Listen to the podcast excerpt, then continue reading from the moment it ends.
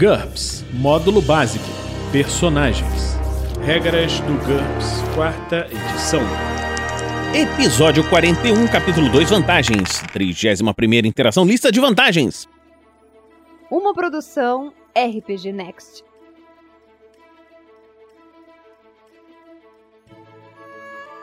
Fala galera!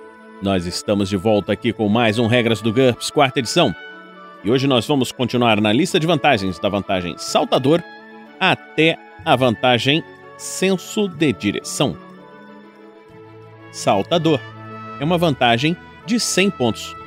O personagem é capaz de viajar no tempo ou para dimensões paralelas, às vezes chamadas de cronologias, simplesmente desejando realizar um salto.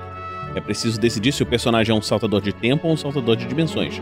Para fazer as duas coisas é preciso comprar saltador tempo e saltador dimensões separadamente, pagando o custo total. Para iniciar um salto, o personagem precisa visualizar seu destino, concentrar-se durante 10 segundos e fazer um teste de IQ. É possível apressar o salto, mas ele sofre uma penalidade de menos 1 para cada segundo de concentração omitido, menos 10 no caso de um salto sem qualquer tipo de preparação. Independente da IQ, um resultado maior ou igual a 14 será sempre um fracasso. No caso de um sucesso, o personagem surge no local desejado. Num fracasso, ele não vai a lugar nenhum. No caso de uma falha crítica, o personagem aparece no local errado, que pode ser qualquer época ou dimensão escolhida pelo mestre. O personagem aparece em seu destino exatamente no mesmo lugar em que estava na época ou dimensão anterior ou o mais próximo possível. Saltar no tempo significa chegar no mesmo local em uma época diferente. Saltar de um mundo para outro significa o mesmo lugar em uma mesma época, mais uma dimensão paralela. Se não houver um lugar seguro de até 100 metros de distância do destino especificado, por exemplo, se o personagem saltar de um avião para um destino onde não existiu o mesmo meio de transporte, ou saltar de uma mina a 700 metros de profundidade para um destino onde a mina nunca foi construída, o salto fracassa e o personagem é informado sobre o motivo da falha. Isso não impede o personagem de saltar em direção a outros tipos de perigos, como radiação, fogo cruzado ou animais selvagens. Se o personagem tiver noção de perigo, o mestre deve fazer um teste antes de realizar um salto arriscado. No caso de um sucesso, ele recebe um aviso. A utilização dessa habilidade sempre custa pelo menos um ponto de fadiga. Quer ela seja bem sucedida ou não, épocas e dimensões particularmente distantes podem exigir um custo maior, até um máximo de 10 pontos de fadiga a critério do mestre.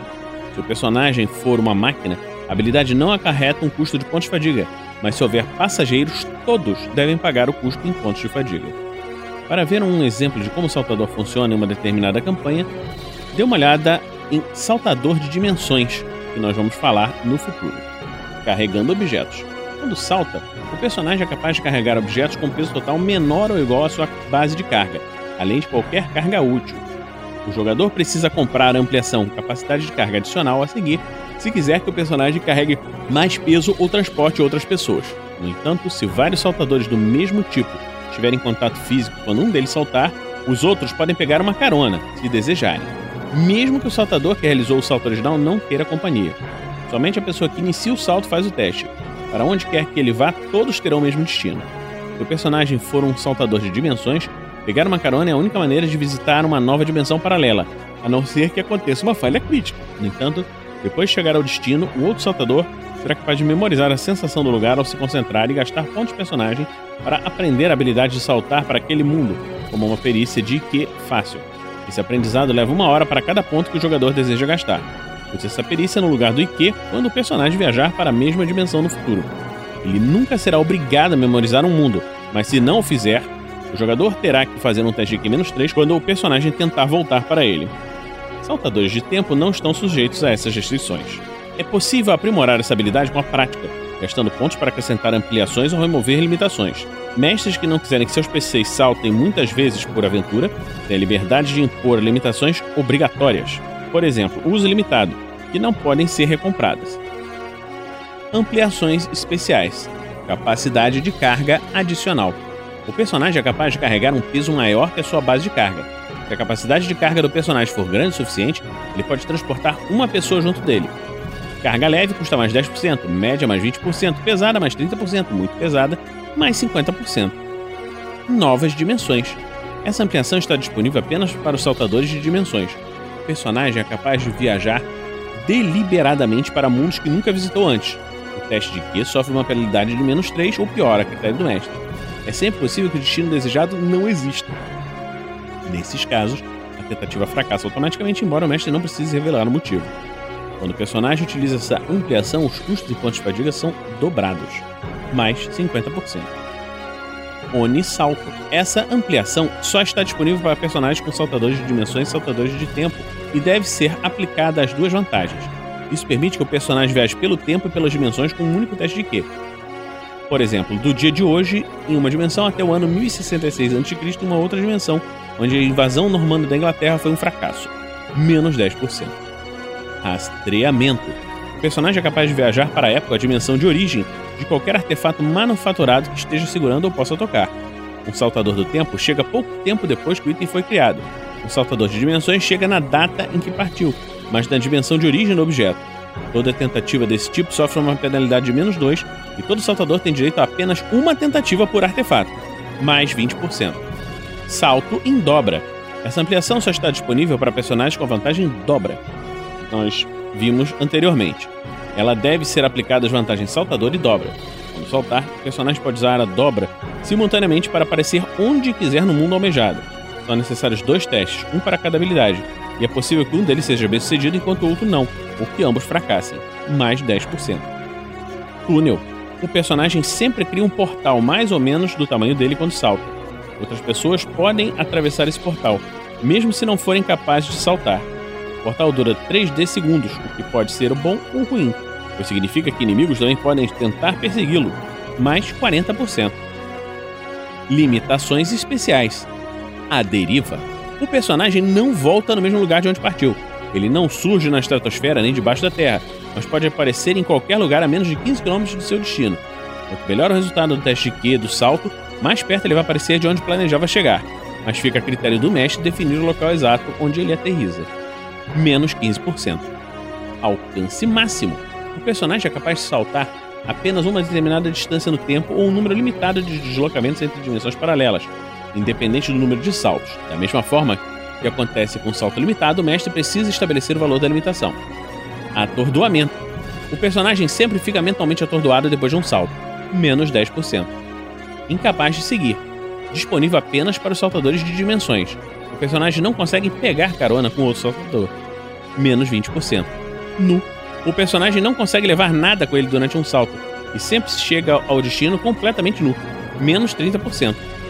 Salto limitado. O personagem só consegue viajar uma determinada distância no tempo ou um número limitado de deslocamentos para dimensões paralelas por salto. Para ir mais longe, ele precisa dar vários saltos. O mestre tem que definir o valor dessa limitação em sua campanha. Em alguns cenários, ele pode ser um obstáculo maior do que em outros. O valor sugerido é menos 10%. Solitário.